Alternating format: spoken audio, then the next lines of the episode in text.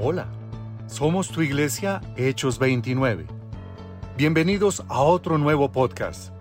Prepara tu corazón para esta experiencia bíblica, una manera diferente y amena de conocer más de la Biblia. Escúchalo solo o acompañado, pero disfrútalo. Hola a todos. Somos Fanny Andrea Rodríguez y Edwin Rojas. Esperamos que se encuentren muy bien. Continuamos con nuestras sesiones del estudio del libro de Levítico en la Biblia y en esta oportunidad estaremos compartiendo sobre los capítulos 3, 4, 5 y 6. ¿Qué opinas del libro de Levítico, amor? ¿Cómo te ha parecido hasta ahora? Pues amor, mira, la verdad me parece un libro interesante, pero en realidad a veces he pensado que es monótono porque habla de muchas reglas tiene una descripción minuciosa de qué, cómo, dónde, quién, cuándo, para qué, en fin, y a veces me ha costado leerlo, a pesar de que soy abogada y estoy acostumbrada a leer normas, códigos y leyes. A decir verdad, a mí también me ha pasado algo similar anteriormente, pero sabes, en esta oportunidad algo ocurrió y lo veo diferente.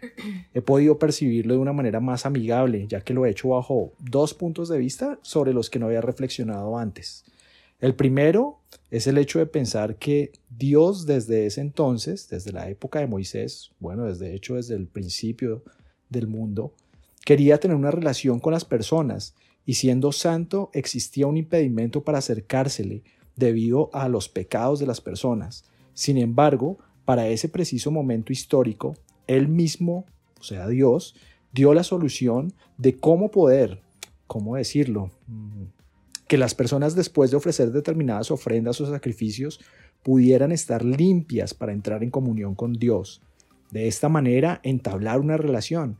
Creo que a la mayoría nos pasa que si vemos algo sucio nos causa desagrado, ¿cierto? Y hasta que no esté limpio, pues no cambiaríamos nuestra perspectiva. Lo mismo ocurría con los pecados.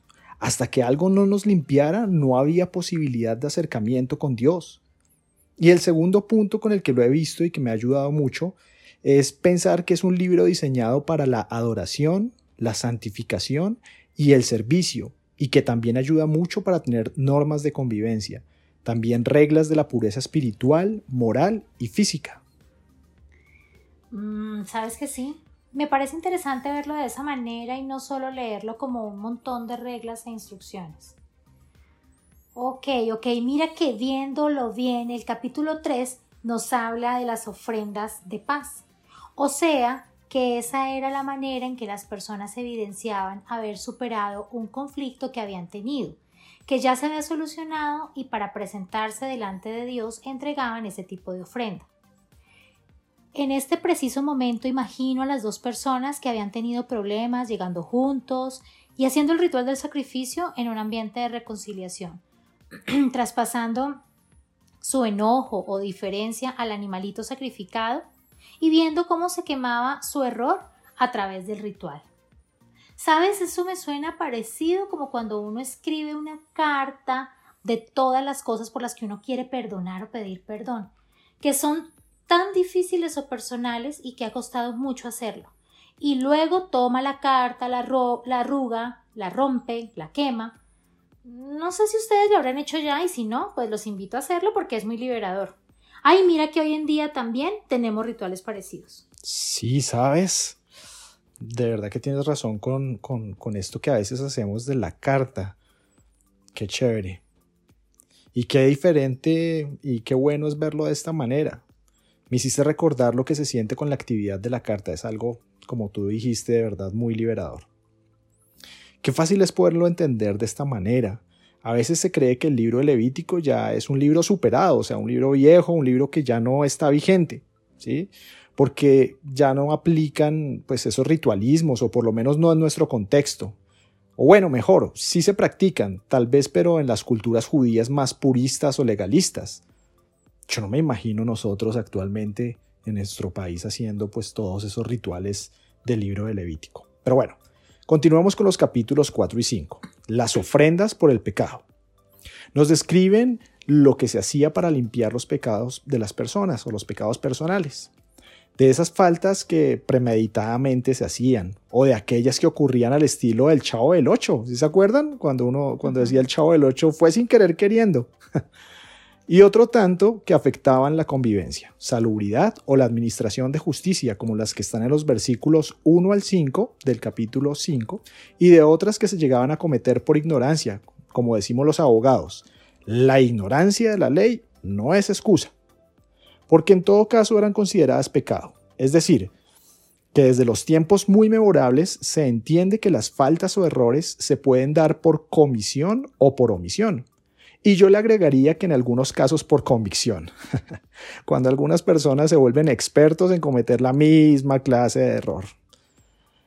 Bueno, volviendo al tema, en todo caso, los errores personales podrían ser expiados de manera personal a través del sacrificio de un animal. Y me parece también que está tan bien pensado, socialmente hablando, pues para esa época, que todas las personas del pueblo judío, del pueblo de Israel, sin importar su condición socioeconómica, tenían la opción de llevar un animal que se ajustara a sus posibilidades. También observo en este punto que las ofrendas por el pecado se le da mucha importancia a la sangre del animal sacrificado, lo que me lleva a pensar en el lugar que Jesús tomó en la cruz, siendo como el cordero sacrificado que entregó hasta la última gota de su sangre para limpiar los pecados de las personas. Y como quedó documentado en los evangelios, que él perdió su sangre al punto que cuando los soldados romanos atravesaron su costado con una lanza, que era una de las costumbres eh, que tenían los soldados cuando una persona moría ejecutada en la crucifixión, en la cruz, eh, atravesaban su cuerpo con una lanza para que ya darle, por así decirlo, la estocada final. ¿sí? Lo que salió del cuerpo de Jesús ya no fue sangre, sino fue agua, lo que definitivamente corrobora que él entregó hasta su última gota de sangre.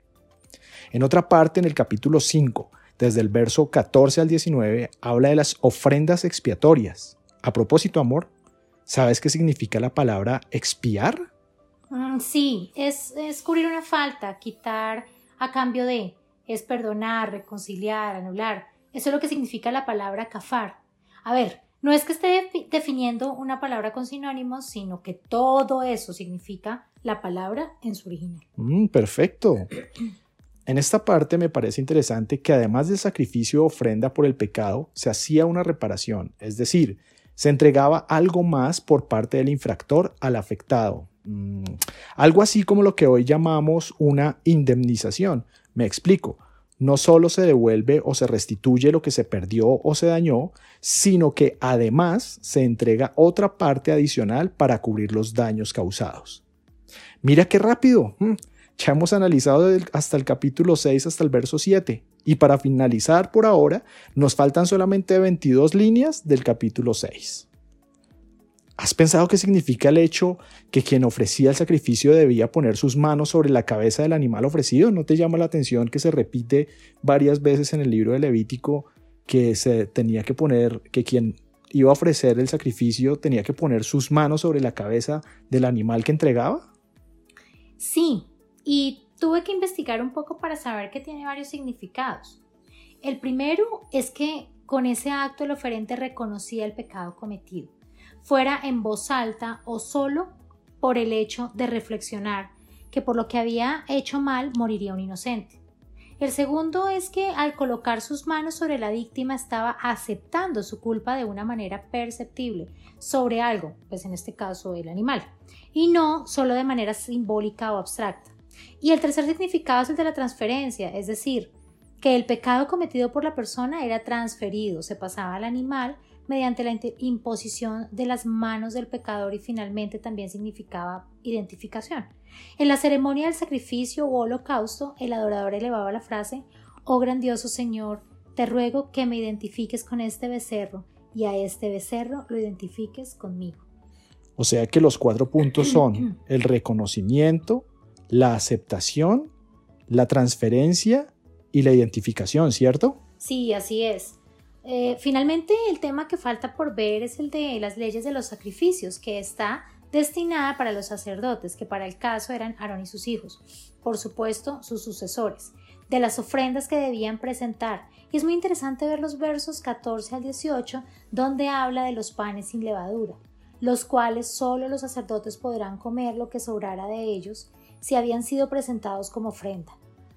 en esta última parte del capítulo 6 se ve la ceremoniosidad con el que los sacerdotes presentaban ello, desde la pulcritud de su vestimenta hasta el lugar donde debían comer los alimentos consagrados.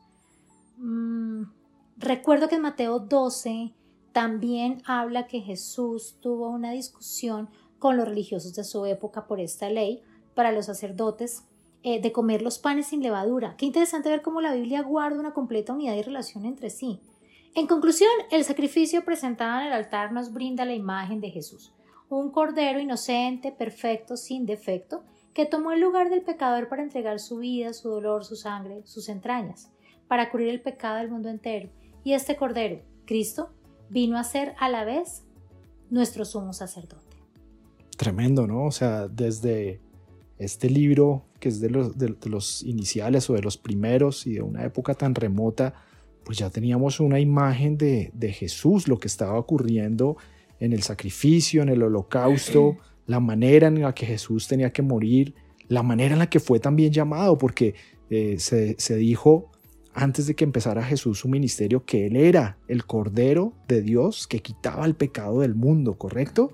Entonces es impresionante ver cómo Pueden pasar miles de años y la Biblia sigue siendo una. El sentido y el mensaje sigue siendo el mismo. Es decir, podemos pensar que era como una imagen eh, de tiempos pasados sobre lo que iba a ocurrir realmente con la venida de Jesús por primera vez a esta tierra. Me llamó también la, la atención de estudiar este libro de Levítico, saber que hay detractores en cuanto a la autoría del libro de Levítico que cuestionan indicando que no fue escrito por Moisés, sino que fue un libro que se escribió luego que Israel había salido de la esclavitud del reino babilónico, o en la época cercana al año 500 a.C. O sea, lo mandan muy muy lejos en la historia. Como respuesta que los sacerdotes pretendían un código sacerdotal que les diera mayor protagonismo. Entonces, lo que ellos lo que estos detractores intentan decir es que ese libro no lo escribió Moisés en esa época, sino que fue posterior cuando regresó, cuando fueron liberados del imperio babilónico, el pueblo de los judíos, ¿sí? y que los sacerdotes querían tener más protagonismo y que por eso salió este libro. Pero esto se cae de su peso, dada que la rigurosidad de los líderes religiosos eh, que guardaban y transmitían los cinco libros de la ley o la Torá.